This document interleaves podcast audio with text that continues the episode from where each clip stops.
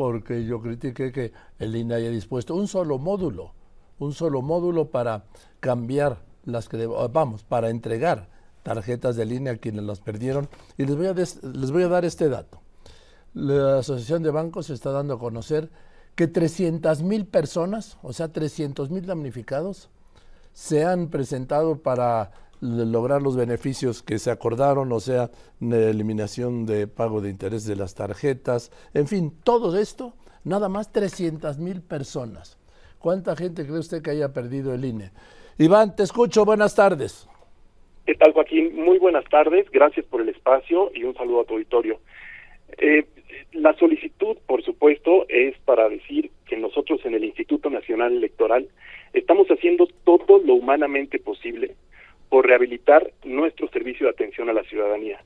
Desde el primer minuto, desde el, desde el primer al siguiente día en que pasó, eh, nos enteramos de la noticia del paso del huracán Otis, desde el Instituto Nacional Electoral implementamos un protocolo inmediatamente para que las personas afectadas pudieran sacar su credencial solo con su huella digital. Por ahora tienes razón, efectivamente solo se ha habilitado un módulo en Acapulco, es decir, en la entidad hay 38 módulos, cuatro de los cuales se encuentran en, en la zona afectada y el INE ya ha restablecido el servicio en uno.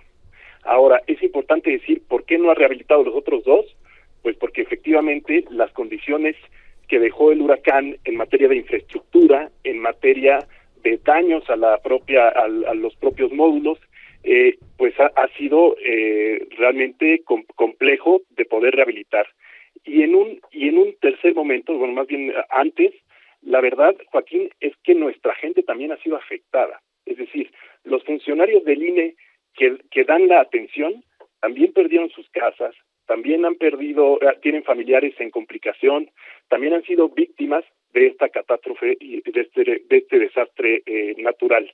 Sin embargo, pues solamente comentar que efectivamente desde el INE estamos haciendo todo lo humanamente posible por rehabilitar más módulos y vamos a tener también en los próximos días módulos itinerantes que irán de otras eh, entidades para poder dar un mejor y mayor servicio. Bien, ¿te parece que hablemos mañana?